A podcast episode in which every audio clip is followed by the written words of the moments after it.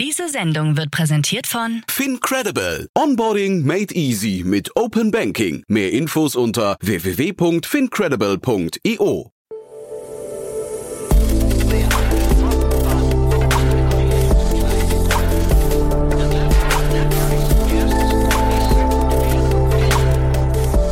Startup Insider Daily. Interview. Herzlich willkommen zu Startup Insider Daily. Mein Name ist Jan Thomas und heute mal wieder ein Gast, der erst vor einem knappen Jahr hier zu Gast war. Das ist immer ein Zeichen dafür, dass viel passiert. Heute spreche ich mit Kilian Schmidt. Er ist Gründer und CEO von Kertos, ein Unternehmen, das im Datenschutzbereich unterwegs ist, im Compliance-Bereich. Und wir hatten vor einem knappen Jahr im Rahmen der Pre-Seed-Runde gesprochen und jetzt gab es die Seed-Runde hinterher. Das Thema ist spannend und relevant und es hat sich natürlich auch ansonsten viel getan bei dem Unternehmen. Deswegen Grund genug für ein Follow-up mit Kilian Schmidt, dem Gründer und CEO von Kertos. Werbung. Hi, hier ist Nina aus dem Content-Team von Startup Insider. Vielleicht hast du es ja schon gehört, wir haben endlich neben unserem Hauptkanal Startup Insider nun auch separate Kanäle für unsere verschiedenen Formate eingerichtet. Wenn du zum Beispiel nur unser tägliches Nachrichtenupdate Startup News hören möchtest, kannst du ab jetzt ausschließlich den Startup News Kanal abonnieren. Gleiches gilt für Investments und Exits, Startup Spotlight und alle anderen Formate, die zukünftig kommen werden. Die volle Ladung Startup Insider, also alle Formate, gibt es natürlich weiterhin hier auf dem Hauptkanal. Also, um die einzelnen Kanäle zu abonnieren, besuche jetzt startupinsider.de/slash insider. Wir sehen uns auf deinem Lieblingskanal. Startup Insider Daily. Interview. Cool, ja, dann zum zweiten Mal hier Kilian Schmidt, Founder und CEO von Kertos. Hallo Kilian. Hallo Jan und vielen Dank, dass ich wieder zu Gast sein darf bei euch. Ja, ist viel passiert bei euch, ne? Hast du mir im Vorgespräch schon erzählt. Ähm, sag mal, wir haben ja, glaube ich, zuletzt vor nicht mal einem Jahr gesprochen. Richtig, äh, ich glaube ungefähr vor zehn Monaten war das. Da haben wir unsere, über unsere Pre-Seed-Runde gesprochen, die wir damals mit 10x Founders im Lead abgeschlossen haben. Und Mhm. äh, ja, jetzt gibt's tolle neue News. Jetzt geht's munter weiter, ne? Ähm, ja, also schnelle Taktung. Äh, wir, wir reden jetzt vom Hintergrund eurer, eurer ich vermute mal, eigentlichen Seed-Runde dann, ne? Richtig, das ja, genau ist jetzt die richtige Seed-Runde. Genau. Erzähl doch mal, äh, vielleicht, bevor wir, oder lass mal, bevor wir einsteigen in die Seed-Runde, vielleicht nochmal ein, zwei Sätze für die, die, eu, die das Gespräch damals nicht gehört haben mit, mit dir oder mit euch, ähm, was ihr genau macht. Genau. Was machen wir bei Kertos? Wir kümmern uns insbesondere um die operativen Prozesse in den Unternehmen ähm, in Bezug auf Compliance und, und Datenschutz. Das heißt, wir ja, docken uns an die Systeme an, arbeiten viel über Schnittstellen, automatisieren Prozesse, machen äh, ja, Inhalte sichtbar und unterstützen so an diversen Stellen die Teams, äh, ja, Datenschutz- und Compliance-Vorschriften auch einzuhalten. Ähm, Mhm. Das so in der Nutshell. Ja, aber sag mal vielleicht, welche Art von Teams sind das? Ab welcher Größenordnung geht das los? Auch ähm, so richtig differenzieren wir da ähm, gar nicht, sondern äh, grundsätzlich ist ja jedes Organ oder jedes Unternehmen ähm, ja äh, muss seine Prozesse angehen, sichtbar machen, sich darum kümmern, dass Daten ordnungsgemäß verarbeitet werden. Ähm, es macht sicherlich irgendwie bei uns Sinn, ab einer Mitarbeiterzahl von 50 äh, bis 100 Mitarbeiter irgendwie zu sprechen, weil da können wir dann unsere ähm, ja, volle Leistung irgendwie ausspielen, können komplexere Prozesse uh, integrieren, automatisieren und ähm, ja, vor allem Ressourcen einsparen und Effizienzen steigern. Ähm, das würde ich jetzt als unseren ISP bezeichnen und alles, was einen starken B2C-Fokus hat, also vor allem mit vielen Kundendaten ähm, sich beschäftigen muss, äh, da können wir unsere Stärke auf jeden Fall ausspielen. Hm. Und für jemanden wie mich, der Datenschutz so, so lala interessant findet, ähm, äh, das eher so als notwendiges Übel vielleicht betrachtet, wie kann man da überhaupt eine Faszination aufbauen? Eine Faszination kann man äh, auf jeden Fall äh, daraus aufbauen oder äh, aufbauen, indem man ähm, ja selber mal im eigenen Leib irgendwie äh, erfahren musste, was es heißt, diese Prozesse auch tatsächlich zu steuern und ähm, einzuhalten. Ähm, ich selber habe halt ja, fast ein Jahrzehnt in verschiedenen operativen Rollen mich genau darum kümmern äh, dürfen und habe halt festgestellt, dass da ganz viel Potenzial noch auf der Straße ähm, liegen gelassen wird. Ähm, nämlich wenn man darüber nachdenkt, was man neben der Beratung und neben der theoretischen Anwendung praktisch tatsächlich halt für ähm, Effizienzen heben kann, wenn man halt äh, das Ganze so ein bisschen auf Produkt- und, und Tech-Ebene ähm, hebt und sich vor allem über Automatisierung und die einzelnen Prozesse viele Gedanken macht. Und äh, da kann eine große Begeisterung daraus erwachsen. Hm. Dann vielleicht mal ganz kurz zu deiner Vita oder beziehungsweise deinen Blick auf die Startup-Szene, weil es ja ganz spannend bei dir. Du sagst, zehn Jahre hast du es gemacht bis dato. Bist aber mal kurz raus aus der Startup-Szene und dann wieder zurück. Warum das eigentlich?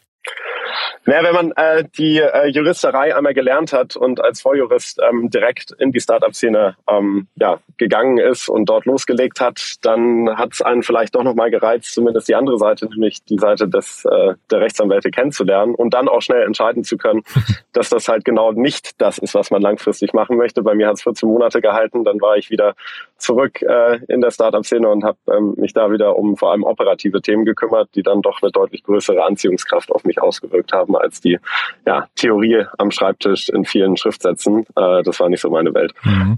Und dann warst du ja bei T-Mobility und jetzt vielleicht schlag mal die Brücke. Wie, wie kam es dann zu Kertos? Also wie, wie, was, was war so quasi der auslösende Moment dabei? Genau, T-Mobility, das war damals in einer ganz, ganz frühen Phase, hatte ich die Chance, Lawrence Leuschner, CEO und Gründer kennenzulernen und dann als einer der ersten 50 Mitarbeiter ähm, sozusagen einzusteigen und habe dort halt am eigenen Leib erfahren dürfen, ähm, was es heißt, äh, schnell zu skalieren, ähm, Prozesse ähm, ja, zu integrieren und dann auch umzusetzen, in viele Länder sich ähm, breit zu machen und welchen Stress das halt auch auf die Organisation ausübt und wie groß äh, die Anforderungen dann halt auch werden. Und wenn man dann sieht, dass äh, insbesondere die, die Rechtsabteilung und auch die Compliance-Teams natürlich jetzt nicht mit, mit riesigen Kapazitäten äh, immer äh, versorgt sind, dann kommt man oft an seine Grenzen. Und das war für mich ähm, ja der erste Gedankenanstoß, sich zu überlegen, wo kann man hier optimieren, wo kann man denn äh, über technologische Lösungen ähm, ja, Prozesse vereinfachen, verschlanken. Ähm, da überall Automatisierung einziehen lassen, wo es halt Sinn ergibt. Und ähm, ja, da gibt's halt ähm, viele, viele Möglichkeiten und noch viel zu tun. Und das war äh, das erste Initial, Kertos dann zu gründen und äh, super happy jetzt halt irgendwie hier zu stehen und ähm, wirklich in der Realität zu sehen, was man für Effekte erzielen kann und wie sehr wir operativen Teams tatsächlich helfen können, ihre Prozesse zu strukturieren und zu verbessern und auch mit, mit geringen Ressourcen ähm, ganz, ganz viel erreichen zu können. Mhm. Und du warst ja trotzdem noch bei Gorillas, zumindest glaube ich als Freelancer oder so, ne? Und da, du hast mir im Vorgespräch auch gesagt, Gorillas ist euer Kunde.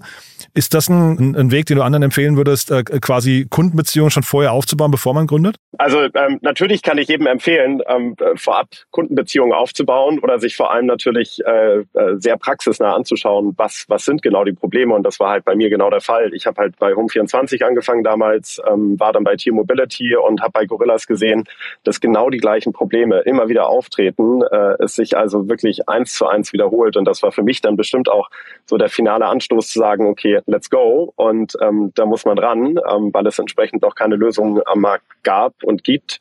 Ähm, das machen wir jetzt anders und das bringt extrem viel Spaß, dann in der Realität mhm. auch zu sehen. Und diese Lösung, die du gerade äh, ansprichst, was ist denn so in, in euren Sales-Gesprächen, die, die, sag mal, die, du hast ja gerade von identischen Problemen, die überall auftauchen, gesprochen. Welche, welche triggern da am meisten? Wo sagen die Leute, am, wo, wo, wo leuchten die Augen am meisten, wenn du äh, sag mal, sagst, wir haben eine Lösung für diese Probleme? Für uns gibt es da ganz ganz klar zwei ähm, Anknüpfungspunkte. Das eine nennen wir den gesamten Discovery-Bereich. Das heißt, ähm, wir docken uns an die Systeme, Datenbanken, an die Infrastruktur unserer Kunden an um für Sichtbarkeit zu sorgen, um Prozesse zu identifizieren, Daten zu analysieren, äh, entsprechende Verarbeitungsprozesse sichtbar zu machen und Unternehmen in die Lage zu versetzen, dann diese Dinge auch anzugehen und sich strukturiert damit auseinanderzusetzen. Und der große zweite Teil ist das ganze Thema Execution, also dann die Umsetzung der verschiedenen ähm, Arbeitsschritte, der verschiedenen Prozesse, die wir halt durch Automatisierung ähm, dann ja effizienter natürlich umsetzen, aber auch zielgenauer ähm, erledigen können. Und das sind sicherlich die beiden Bereiche, ähm, ja, wo das äh, erwähnte Leuchten in den Augen auftritt und mhm. ähm, ja, wir viele Probleme damit ähm, direkt ansprechen können, die sich in der operativen täglichen Praxis bei unseren Kunden halt immer wieder ergeben. Und ähm, ja, da ist die Bereitschaft, ähm, mit Technologie zu unterstützen, äh, immer sehr, sehr groß. Leuchtende Augen gab es wahrscheinlich jetzt auch bei, den, bei der Finanzierungsrunde. Ne? Ich weiß nicht, ob nur bei euch oder auch bei den Investoren. Wie waren so die Gespräche? Du, ähm, es ist natürlich ein anderes Umfeld als vielleicht auch äh, Anfang letzten Jahres, als wir ähm, ins erste Fundraising gegangen sind. Ähm, trotzdem, glaube ich, muss man das immer ähm, ja, differenziert betrachten. Und es gibt immer wieder Bereiche, die natürlich ähm, stärker unter Druck geraten. Ähm, wir sind ja auch in der Seed-Runde noch sehr frühphasig unterwegs. Ähm, da ist natürlich auch äh, noch viel ja, Fantasie und auch viel äh, Storytelling dabei, was, was es sicherlich ähm, spannender macht, auch für Investoren noch in frühen Phasen zu investieren. Ich glaube, das Thema Datenschutz und Compliance hat ohnehin ähm, einen, einen, ja, einen, einen riesigen Rückenwind, einfach weil die Herausforderungen schon heute und auch in der Zukunft so groß sind. Insofern haben wir, glaube ich, durch ähm, ja, äh, viele tolle irgendwie Erfolge punkten können, die wir in kurzer Zeit erreicht haben. Und äh, dementsprechend war jetzt die Nachfrage relativ groß. Und wir durften am Ende auch aus äh, ja, einer Vielzahl von Angeboten auswählen, was natürlich, äh, was natürlich Spaß macht. Ja. Mhm. Aber wie, wie, wie kam es dazu? Oder vielleicht äh, auf welche, auf welche Themen bei euch, auf eurer Seite wurde dann geachtet? Vielleicht bevor wir darüber reden, wonach ihr die Investoren ausgesucht habt. Bei uns wurde natürlich darauf geachtet, dass wir das, was wir vorher in der Theorie ähm, erzählt haben, auch tatsächlich in der Praxis umsetzen können. Das heißt, dass wir schaffen, erste Kunden zu äh, gewinnen. Das heißt, ähm, dass wir schaffen, auch operativ ähm, die die Prozesse halt so umzusetzen, wie wir das halt vorher versprochen haben. Also es wurde sehr stark ähm, auch auf unsere Lösung wirklich geschaut und ähm, sich das Produkt auch im Detail angeguckt. Ähm, es wurde extrem viel mit unseren bestehenden äh, Kunden gesprochen und äh, sicherlich waren diese Gespräche auch ähm, am Ende ein, ein entscheidender Faktor, warum es dann ähm, im Fundraising so gut geklappt hat, einfach weil wir dort ähm, ja sehr, sehr positives ähm, Feedback einsammeln konnten. Und das waren, glaube ich, ja, die Lösung selbst, aber auch das Kundenfeedback waren sicherlich die beiden entscheidenden Punkte, äh, die uns da geholfen haben. Mhm. Und umgekehrt, du sagst gerade, also ich meine, das ist ja natürlich ein Traum, ne, wenn man irgendwie aus mehreren Angeboten auswählen kann, aber äh, wie, was waren für euch die Kriterien, warum ihr euch jetzt quasi für das Setup entschieden habt? Und vielleicht kannst du da auch mal kurz durchführen, mit wem ihr jetzt quasi die Runde gemacht habt? Genau, wir haben jetzt insgesamt ähm, eine 4 Millionen Euro Seed-Runde abgeschlossen. Äh, Redstone VC aus Berlin ist dabei in den, in den Lead gegangen. Ähm, wir haben dann noch mit Pi Labs aus London und Seed and Speed, einem Münchner VC,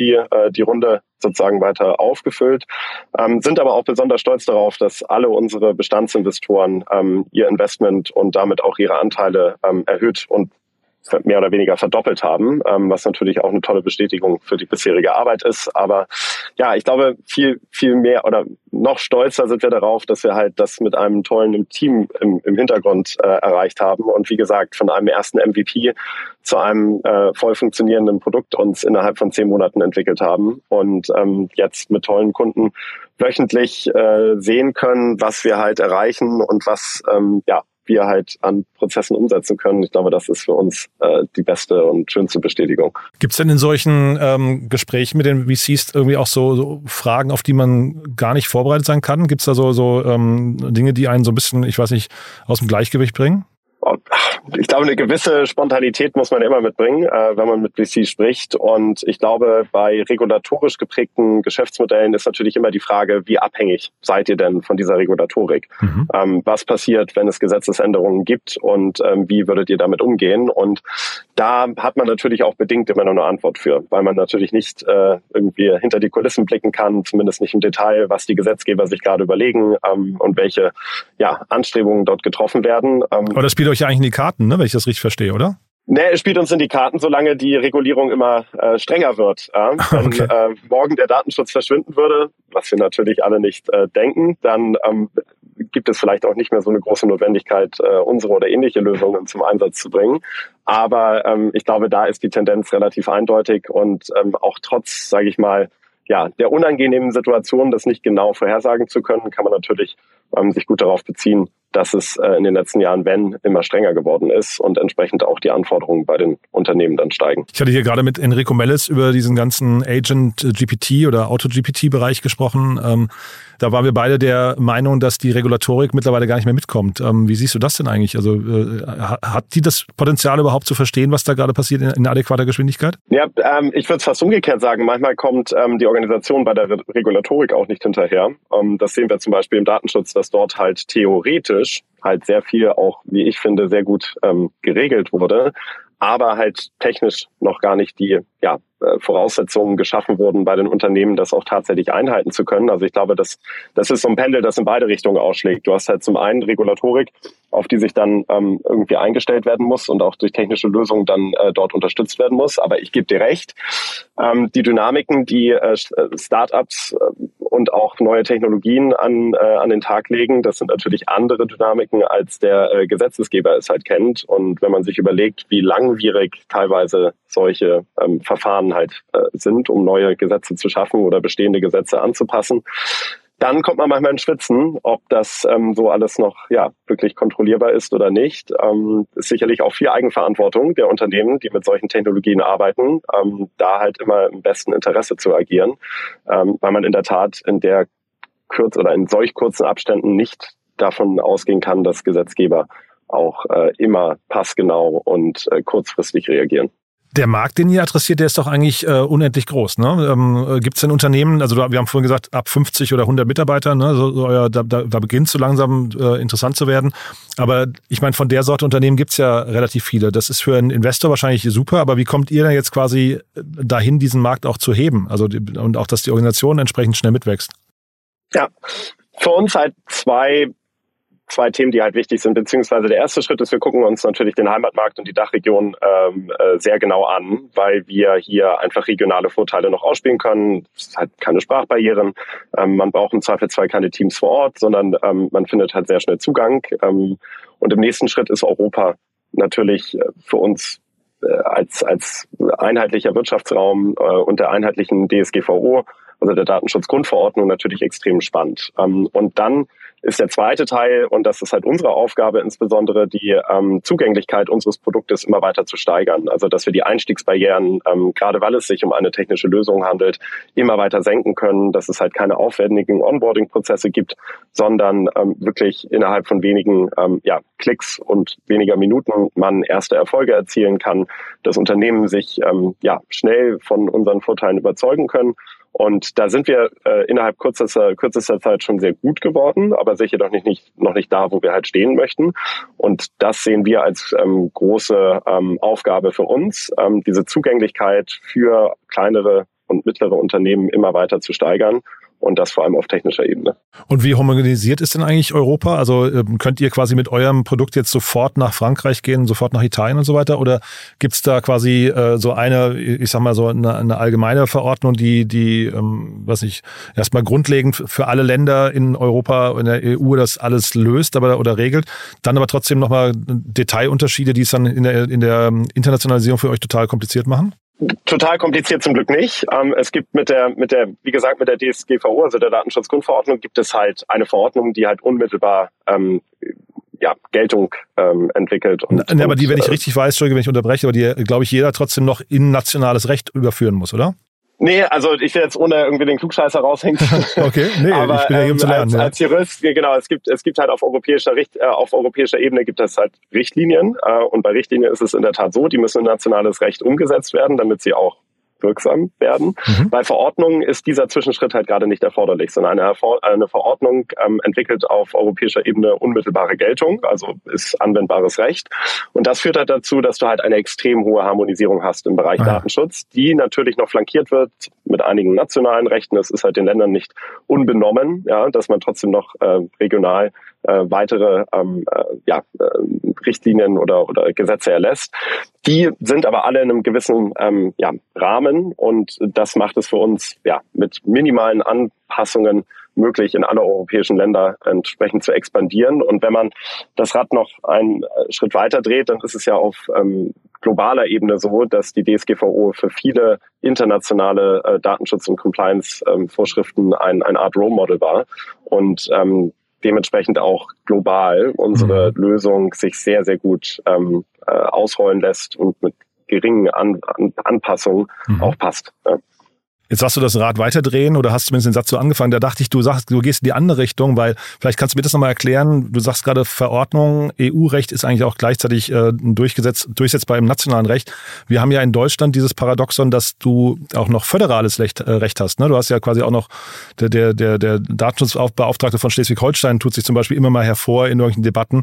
Wie, welchen Sinn macht das und dürft ihr, also könnt ihr quasi euer Produkt überhaupt Bundesland zu Bundesland, müsst ihr das nochmal anpassen oder für, äh, für jemanden wie mich, der da immer so kopfschüttelnd davor steht und sich fragt, wie das in der digitalen Welt noch sein kann.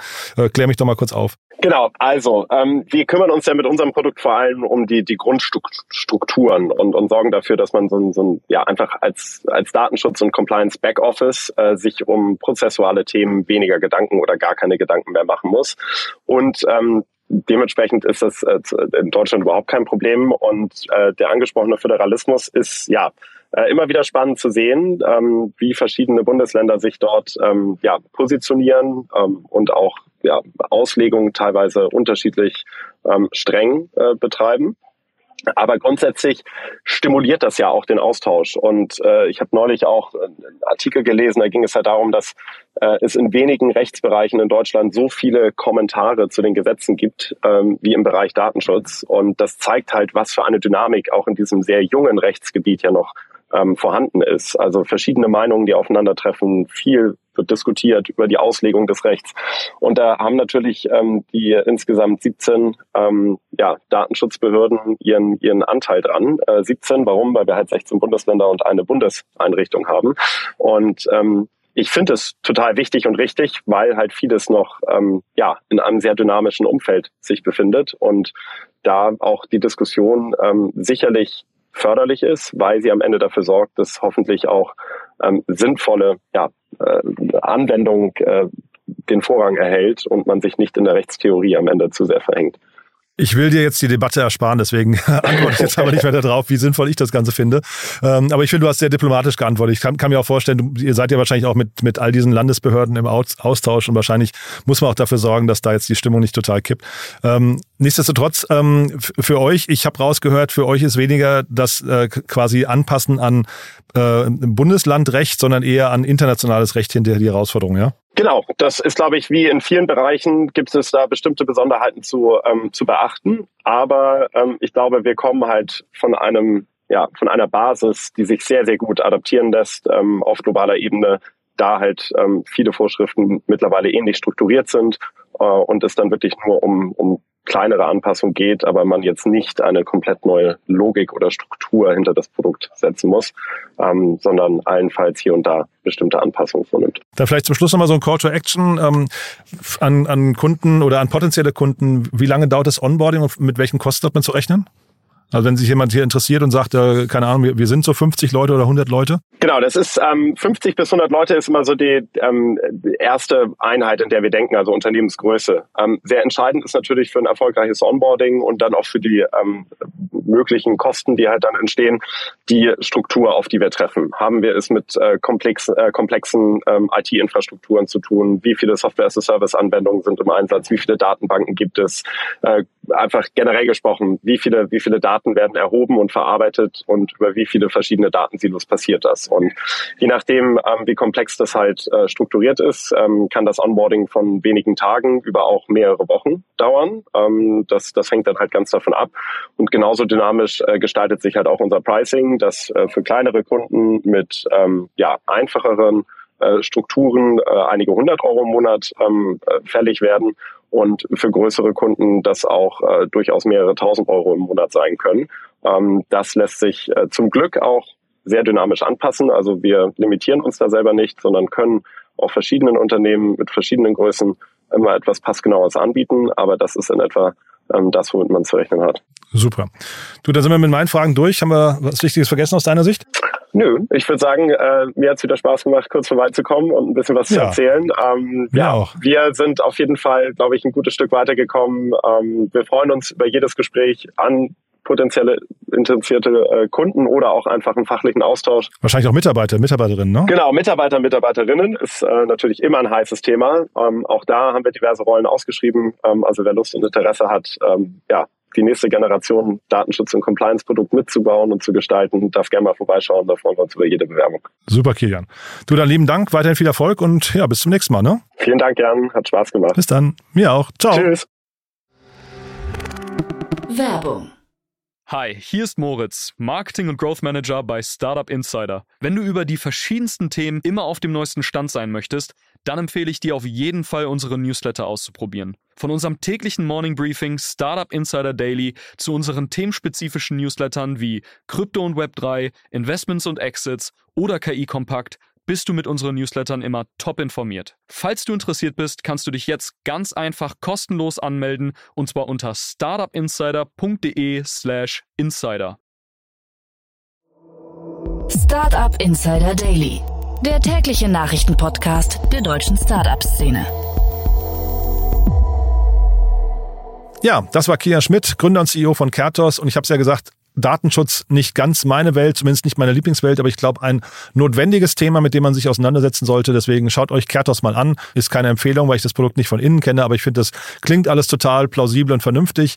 Wenn es euch gefallen hat, wie immer die Bitte, empfehlt das gerne weiter, empfehlt gerne diese Folge weiter, zum Beispiel an Menschen, die in Unternehmen arbeiten, die mehr als 50 Mitarbeiterinnen und Mitarbeiter haben. Die können sich ja vielleicht Kertos auch mal anschauen. Oder ansonsten natürlich auch an alle Menschen, an potenzielle Hörerinnen und Hörer, die sich für die Startup-Szene begeistern könnten. Dann freuen wir uns natürlich auch über jeden Hinweis. Und äh, apropos Hinweis, kurz der Hinweis auf unsere Plattform und vor allem die damit verbundenen Newsletter. Ihr wisst ja, wir, wir begleiten die Startup-Szene so gut es geht auf verschiedensten Kanälen und das tun wir neben unserem Podcast unter anderem mit unserer großen Plattform, die wir gelauncht haben, www.startupinsider.de. Einfach mal ausprobieren, einfach mal anschauen. Ihr seht schon, wir bauen dort ein Verzeichnis mit allen Startups in Deutschland auf und auch mit allen Podcasts und mit allen Themen, die, die man kennen sollte, die wichtig sind. Und dort gibt es auch einen Bereich Newsletter, den findet ihr, wenn ihr auf das Burger-Menü oben rechts klickt äh, und dann auf Newsletter abonnieren klickt. Dort findet ihr die Newsletter, die wir anbieten. Das werden immer mehr, da kommen jetzt demnächst auch noch weitere. Momentan findet ihr dort einen täglichen, das ist unser beliebtester, unser Flaggschiff, wenn man so möchte, wird sehr, sehr gern gelesen. Aber wir haben auch vor kurzem einen Krypto-Newsletter gestartet und auch einen Newsletter zum Thema Investments und Exits. Ja, und wie gesagt, es kommen noch weitere, von daher auch das mal anschauen. Ich kann mir vorstellen, es lohnt sich. Ich kann mir vorstellen, für jeden, für jede, die sich für die Startup-Szene interessieren, ist das eine sehr, sehr relevante Quelle. Ja, das war's von meiner Seite. Ich hoffe, wir hören uns nachher wieder. Falls nicht nachher, dann hoffentlich spätestens morgen. Bis dahin euch erstmal einen wunderschönen Tag und alles Gute. Ciao, ciao.